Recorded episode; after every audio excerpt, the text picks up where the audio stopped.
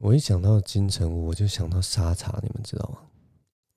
因为沙茶是一个什么样的东西啊？沙茶这个东西就是，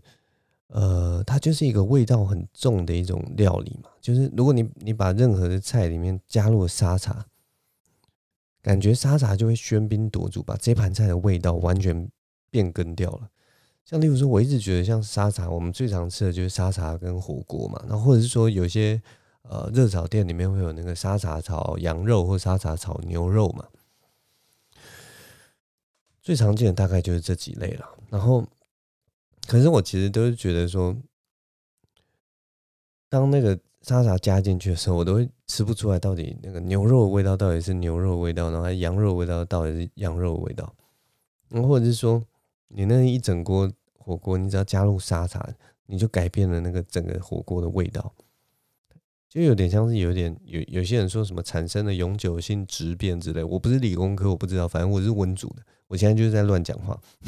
所以就是你那个火锅，如果你加加进沙茶，它就是沙茶火锅，不管你后来加了芋头或者是什么都不管，因为它终究那个沙茶就是一个决定性味道，你加进去就再也没有办法改改变，就像一个一一锅饭，然后你加入咖喱，它就一定是咖喱饭，它不可能是有别的可能的。就是你一定会提到咖喱饭这个东西，它就就 就是它已经改变了它那个东西。那金城武就会让我想到沙茶，你知道吗？为什么金城武会让我想到沙茶呢？因为他他就是一个金城武，他就是一个呃没有办法撼动的一个存在。他只要加入任何的视觉影像里面，尤其是广告这一类东西，他基本上就是改改变了那个里面的那个。质感，你知道吗？改变那个质量，这这个广告就再也不没有自己了，你知道吗？你就算今天拍的不知道是什么广告了，呃，服饰的广告，或者是车子的广告，或者是茶饮的广告，你只要加入金城武，最后就是会变成一个金城武风格的广告，它不会有任何的可能的。像我们看这几年金城武拍的那个广告，每一个广告根本就是一样的。像御茶园广告、Citizen 的广告、中华电信的广告，或者是长隆航空的广告、波蜜果菜汁的广告，每一个广告都是一样的，就是很简单。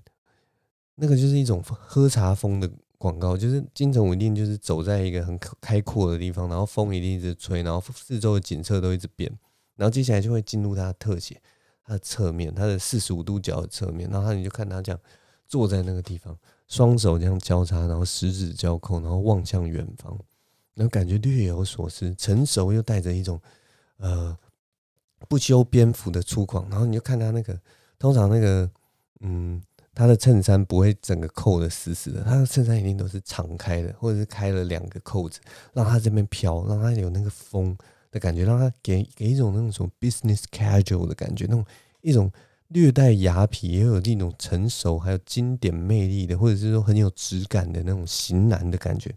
哇，整个都浮现出来。然后他把它丢到哪里？他把它丢到茶园，丢到丢到稻田里面，丢到海边，丢到山里面，或者是丢到深山，或者是说下雪的地方，或者是白色的沙滩，什么都好。你只要把它丢到金城武，就丢到那个美景里面，然后它就会变成一只缓慢的。陶冶性情的、充满气质的金城武广告，然后你再帮他配上一些什么什么世什么世界越快，心越慢，好好品尝一口茶，就是人生最美好的时光。什么这类似这种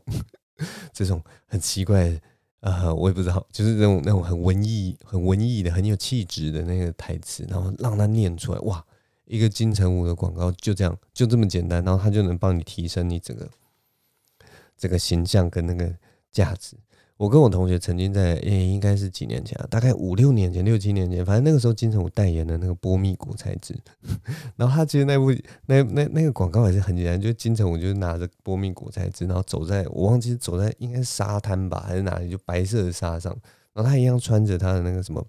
白色的衬衫，然后应该是什么淡蓝色的裤子之类的，然后反正就很帅，然后拿着波蜜果菜汁，然后就在那边走，然后说什么健康生活还是啥小的，然后反正他走一走就这样，然后我我跟我同学看了以后就就就就看一看，然后就觉得，哎、我们去买波蜜果菜汁来喝好不好？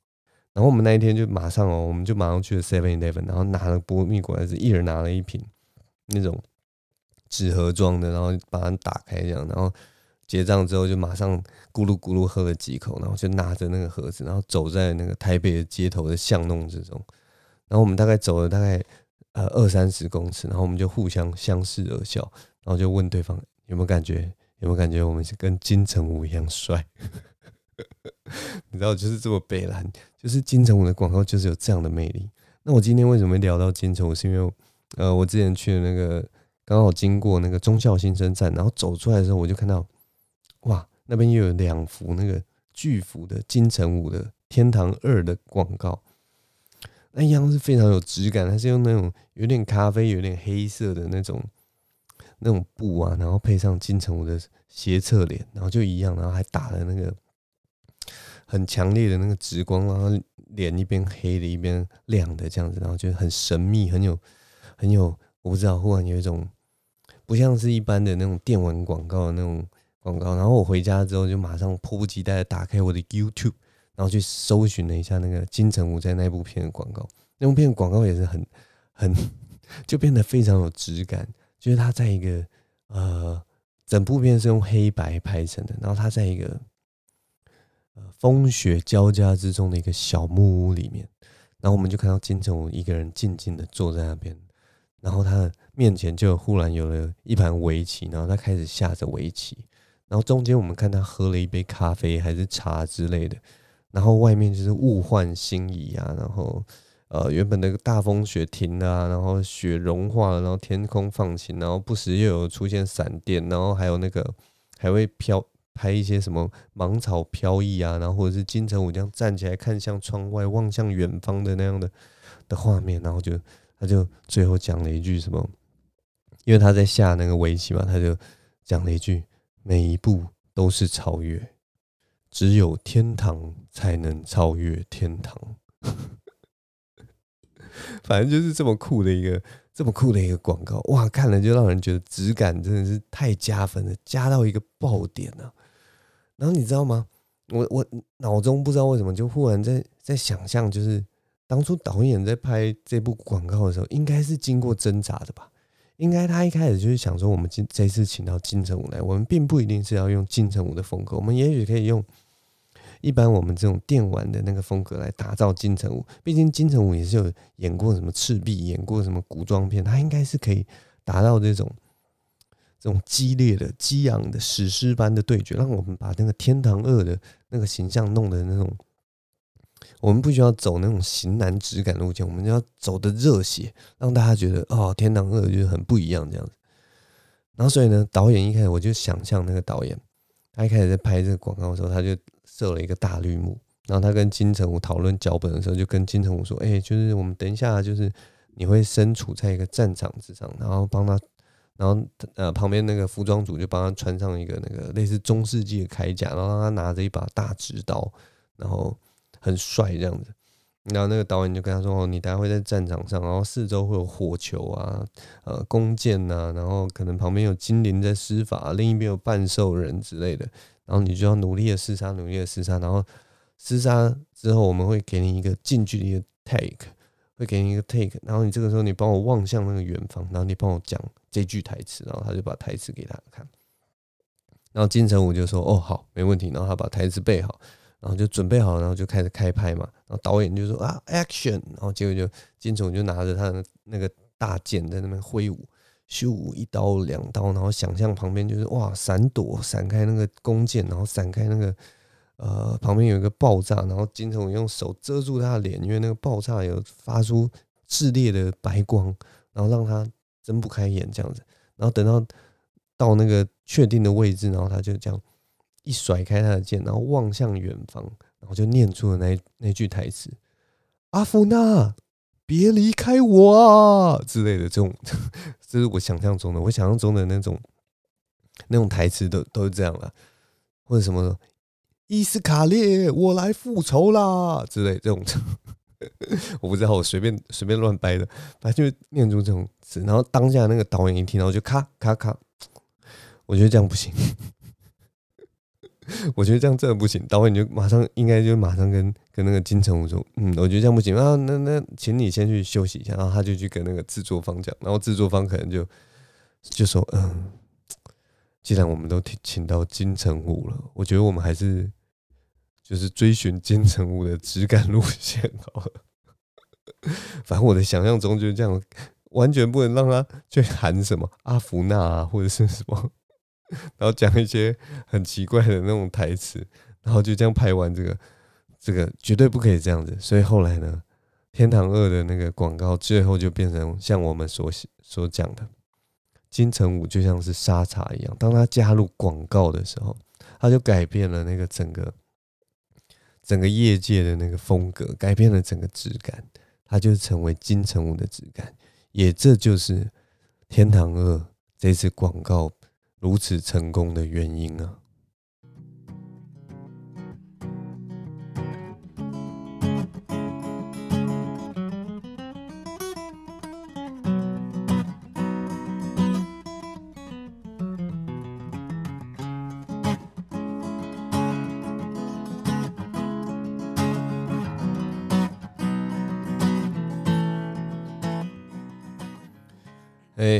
现在收听的是张静唯的频道，现在时间是二零二一年四月八号星期四午夜十二点三十九分。大家春节有去哪里玩吗？这这一次的春节，我这一次春节其实好像没有特别去哪里玩啊，就是有一天有去爬山这样子。但我其实首先讲到春节，我也想要跟大家分享一件事情，就是。大家觉得就是两个巨大的东西，两个巨大的东西撞击，到底有什么不好看的？到底有什么不好看？当两个东西巨大的东西撞击，例如说像铁达尼号，铁达尼号撞冰山，好看吧？好看吧？经典的电影，而且就是拍了四个小时还是三个小时多的电影，史诗级的，感人肺腑，好看吧？或者是说，像彗星撞地球，一个巨大的彗星撞到地球上，好看吧？一种世界末日的哀凄，然后你看到那个世界毁灭，呃，巨大的海浪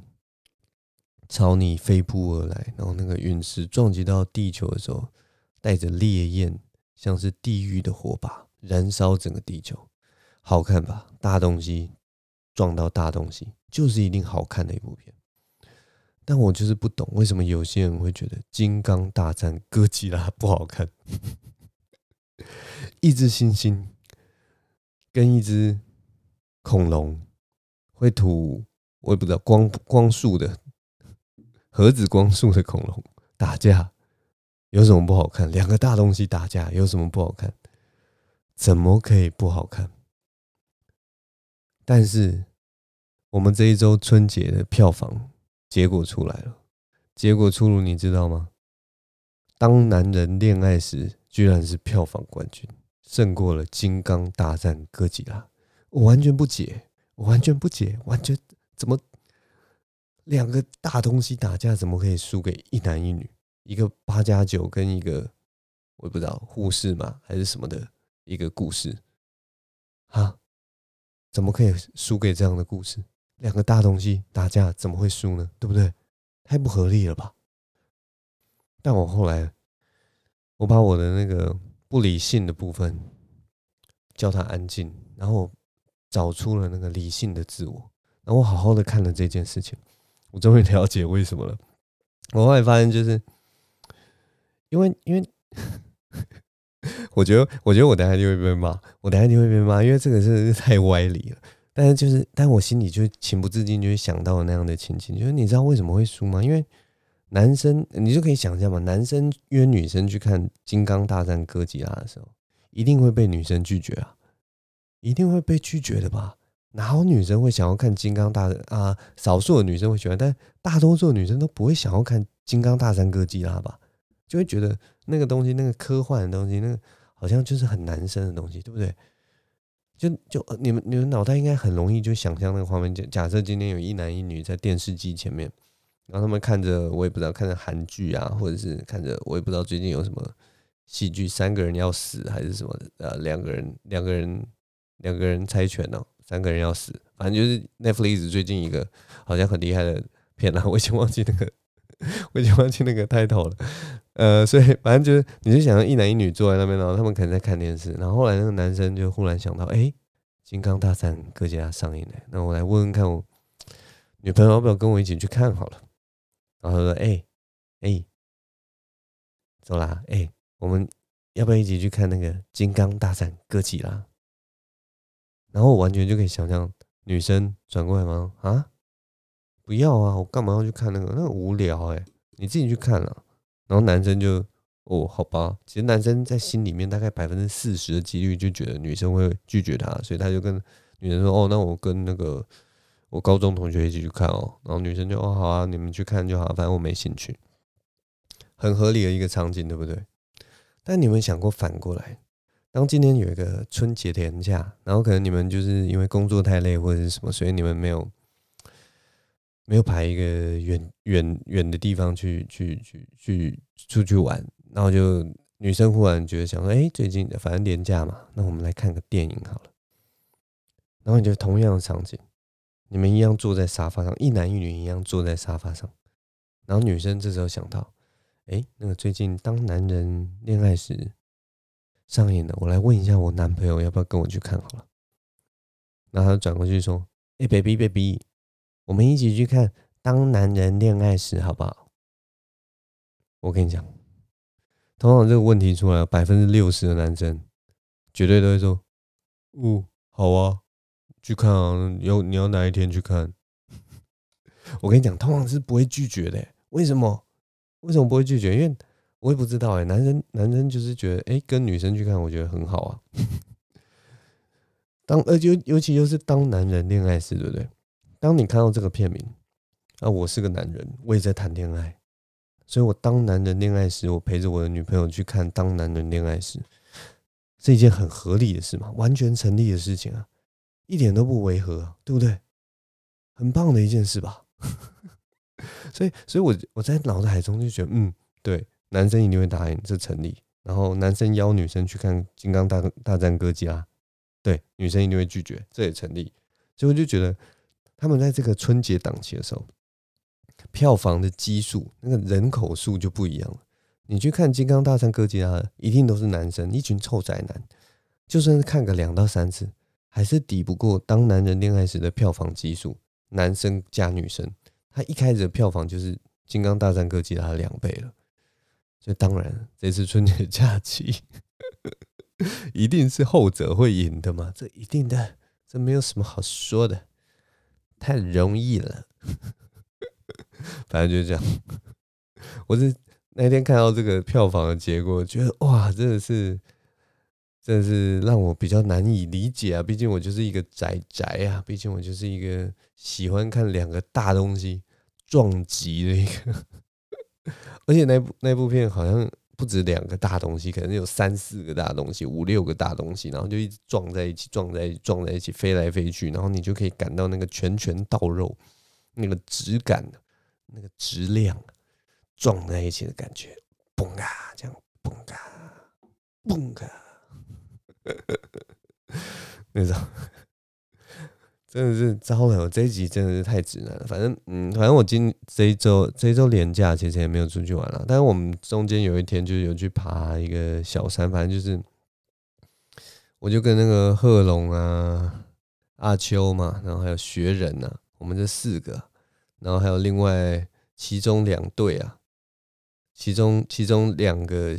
男生喜剧演员有带着他们的喜剧太太啊，就是两个女生一起去啊，所以我们总共这样几个人，四个加两个，六个，我们总共六个人去爬山。呃，至于是谁带谁带太太去啊，我就不讲了啦。叛徒啦，这一群人哦，真的是哦，一直打破我们这个四个四个那个男生 buddy buddy 的那个情怀啊，居然带了两个女生来坏事啊！我们这种爬山就是一种。野性的东西，对不对？怎么可以再这样下去？我们可能下次就要呃，这四个男生就要去约看那个什么 《金刚大战哥吉拉》，女生一定不会来。啊，总之反正我们六个人就这次有六个人去爬山。那我们这次选的山是在那个内湖，是呃，也不算内，啊、应该是内湖吧。反正就是我从那个至善路从故宫再过去那边开始爬，叫做什么大轮头山跟大轮尾山哦。那我们原本是要爬尾山到头山这样子走了，但是后来就觉得，呃，到中间的时候好像忘记是谁吧，因为他啊、呃，应该阿球，他就就家里，你知道他旧家就在内湖，内湖那一带，所以他就不好意思大哥，他就想要去那个，他他想要从那个大湖公园那边下，就从那个什么那个叫什么碧山岩哦，碧山岩那边下。其实我们爬完大仑尾山之后，就从就往碧山岩方向走，然后从大湖公园那边有一个什么大沟溪哦步道那边下下山的。那你知道吗？反正我们在走那个大仑尾山的时候，当走完大仑尾尾山，如果有去过的人就知道，大仑尾山其实就是一个可能半小时到四十分钟可能就走完的一个地方。那我们走完之后，你知道吗？因为因为那个那那座山基本上就是一个青山步道，就是走在那个山林里面很轻松，然后很溯溪这样子啦，很很舒服的一段路。但我们走走我走下山下完那个大轮尾山的时候，贺龙就忽然说一句：“啊，就这样哦，没了。” 你你们知道吗？你们知道当初我们选这个大轮尾山，就是因为。贺龙他不是一个很常爬山的人。阿秋他之前已经走完那个南港山大纵走，那个是六个小时的行程。然后像学人也已经爬过了皇帝殿，那个也是也是至少四四个小时，四四五个小时，五六个小时的行程。然后贺龙呢，他平常就是几乎没有在运动，他只有去去最近有去重训啊或者是什么的，但是他平常就是很少在做有氧训练的人。我们当初就是因为要跟他爬山，所以我们就只能选那种一两个小时就可以爬完的那种废废的山。我们不可能去爬，他连他连去爬七星山，他都感到心里有内心有障碍了。明明七星山也没有，也不是说多难的山，但是他就已经心里有障碍了。然后他今天爬了这个，他居然跟我们说啊，就这样哦，哇，这个口气很大。我们当初选了这么一个青山步道的山，就是为了你，你知道吗？就是为了。就是为了不要让你累到，结果你现在怎样拿翘了，是不是？瞧不起我们这种青山步道的山，是不是？那也是一个环境很不错的地方，干嘛这样？反正就是其中一个小插曲，但反正我觉得一路上都还蛮好玩的。反正你知道，喜剧演员去爬山就是一大堆干话，然后话题就是满天飞这样子。然后对，虽然，哼。虽然就是有女生在，那个阿秋讲的那个黄腔就变得很少，阿秋就忽然变得变成一个 decent person，就是一个很有礼貌的好孩子这样子，然后比较少黄腔，不会再乱开他的老二玩笑，大概就是这种感觉了。然后我们那天就后来从那个碧山岩下嘛，然后我们就进到碧山岩里面，那个里面就是供奉的是那个开张圣王啊。然后进去的时候，阿秋就说：“哎、欸，那个你们有要拜吗？什么？”然后大家就知道嘛，阿秋就是一个宁可信其有的无神论者。他基本上是无神论者，但是他如果遇到那种呃菩萨或者是神明的雕像，他也是充满心中也是充满尊敬的。他不会因为他无神论，所以就根本不相信，就觉得那只是一个木雕作品。不会，他就是因为他无神论者，但是他又宁可信其有，所以他看到那些神佛的雕像的时候，他都会。特别有敬意，然后他一样啊，就是都还没有想清楚什么，他就跟跟跟我说，他就跟我说，哎、静伟，那你你有在拜佛吗？那我就说，哦，有啊，然后所以我就顺手就跟我们那个派开张圣王就拜了一拜，然后就是祈求一下平安嘛。然后呢，可是阿秋那个时候他就问我一句，他说：“哎、欸，晋玮，那你不是无神主义呃，你不是那个虚无主义者吗？你虚无主义者怎么为什么要拜拜神呢？为什么要拜神？你你根本就是虚伪嘛！你根本你在搞什么？就虚无主义，就是不拜嘛。”然后这个时候我就会发现一件事情：阿秋对于虚无主义的这种逻辑思维，他对对于虚无主义的想法还没有说太过于了解。那我想说，是不是很多人也不太了解虚无主义到底是怎么一回事？虚无主义其实是一个，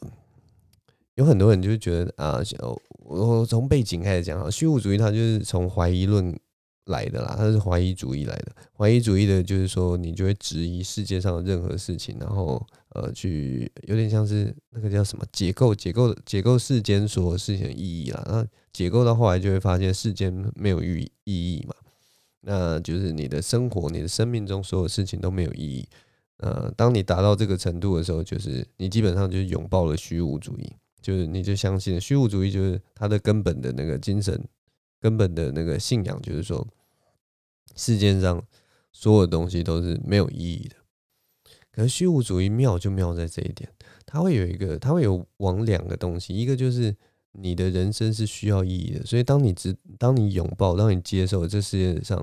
完全没有意义之后，你可能随时会往另一边崩溃，就你就失去了人生目标，你失去了很多东西，然后你就变得颓丧，变得很黑暗这样子。但是它同样，它另另一边是充满希望的一条路，就是说，当你知道这世界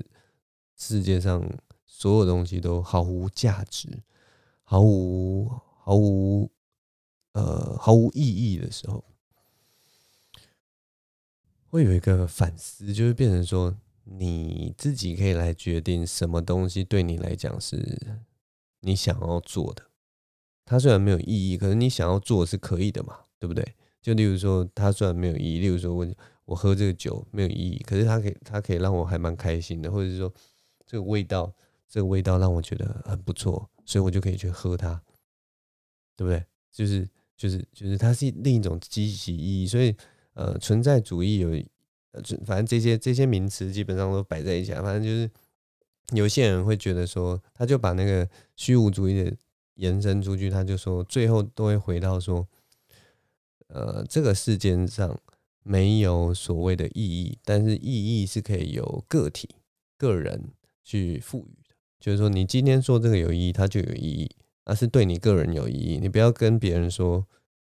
我觉得这个有意义，所以你也要觉得这有意义。但你可以说这个东西就有意义，是我我赋予它价值，大概是这种感觉啦。所以，所以呃，虚无主义的呃有一派的人就会变得，其实这是变得相对会知道自己在干什么，因为他所追求的东西。或者他所去做的东西，就是他有兴趣的东西，然后意义是由自我去赋予他的。所以当阿秋就质疑我说：“哎，你不是虚无主义吗？你为什么要拜神的时候，就代表他对于虚无主义的那个概念有点模糊，所以他才会提出这样的质疑。他就说：你不是不相信神吗？你不是不相信神存在吗？那你为什么？”会拜他，然后我就说，我不是不相信神神存在，我是我不知道，像对于神的这种感觉是不可知论嘛，我不知道神存不存在，这个是另一个东西。但是我是虚无主义，就是这一切都是没有意义的。我甚至觉得，也许呃，宗教是没有意义的，对其他人有意义，对我没有意义。但是呢，对拜神这件事情，我想要去拜，我就可以拜。嗯。我当下，我其实就我想要拜神的时候，我就可以拜他，他，他，他无关乎这件事情有没有有没有价值，或者我信不信，就是我想要拜，我就可以拜。我也许在这一刻，我就觉得说，我想要跟不知道存不存在的神说说话，那我就可以去说说话。他不会影响，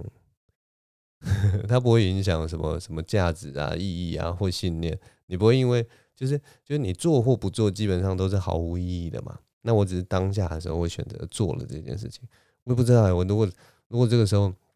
让一个呃，可能那种价值是很明显的人，如果听到我现在讲的话，也许会觉得啊，你这大逆不道啊，我听不懂啊，你到底在讲什么？但是我的我的重点大概就是说，嗯，因为我们呃虚无主义就是根本就是这一切人生的这一切。都没有意义，所以当都没有意义的时候，就是你就有两条路嘛，你可以做跟不做嘛。那做跟不做都是没有意义的，所以我可以做，我也可以不要做。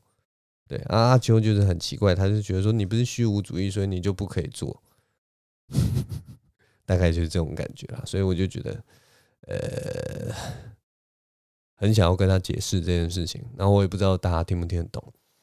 但反正这个是就是一个我自己人生中的一些体悟啦，也是我平常自己在做的，呃，做的一个我也不知道练习之类的，大概就这样跟大家分享一下。我来喝一下我的酒，好了。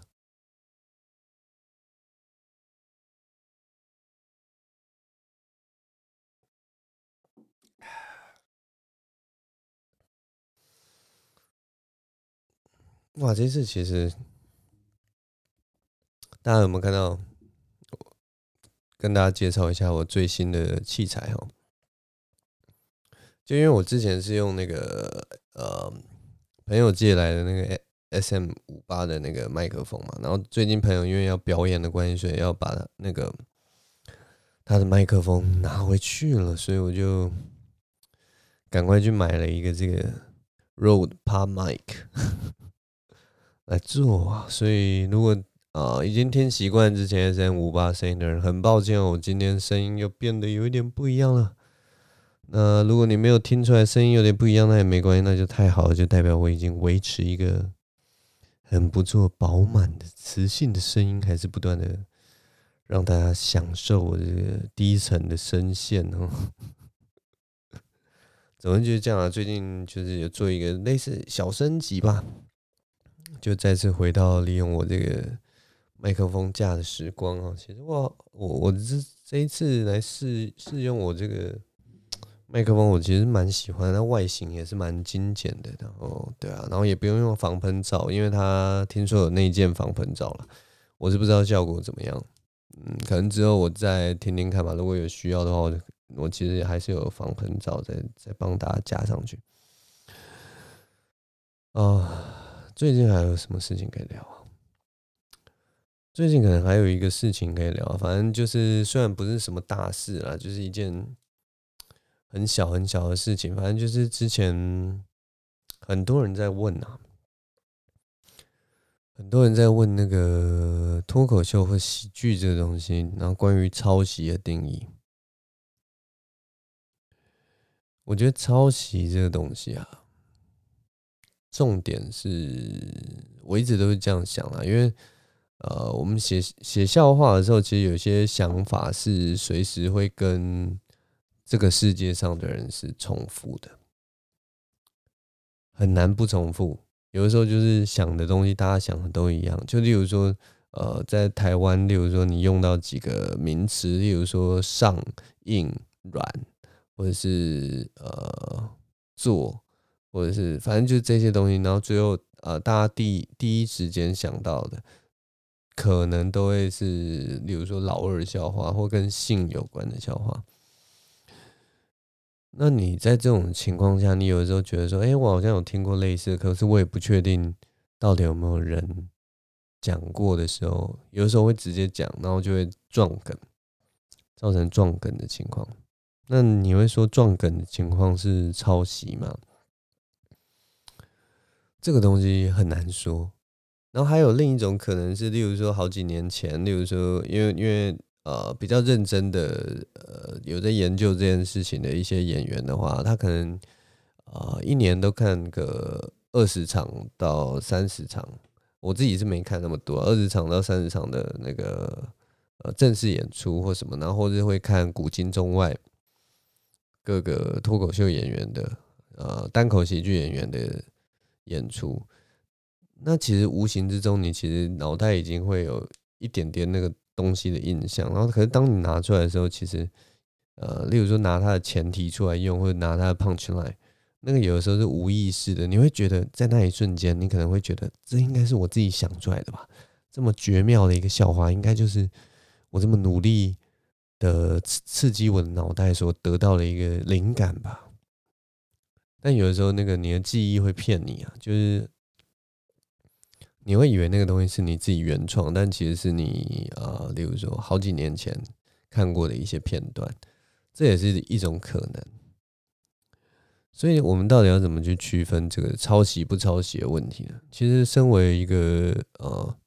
喜剧演员，我自己啦，我自己也曾经有跟国外的喜剧演员撞过梗。我还跟一个谁谁啊？哦，我自己想到想到一个很有趣的一个 one liner，那个 one liner 就是说，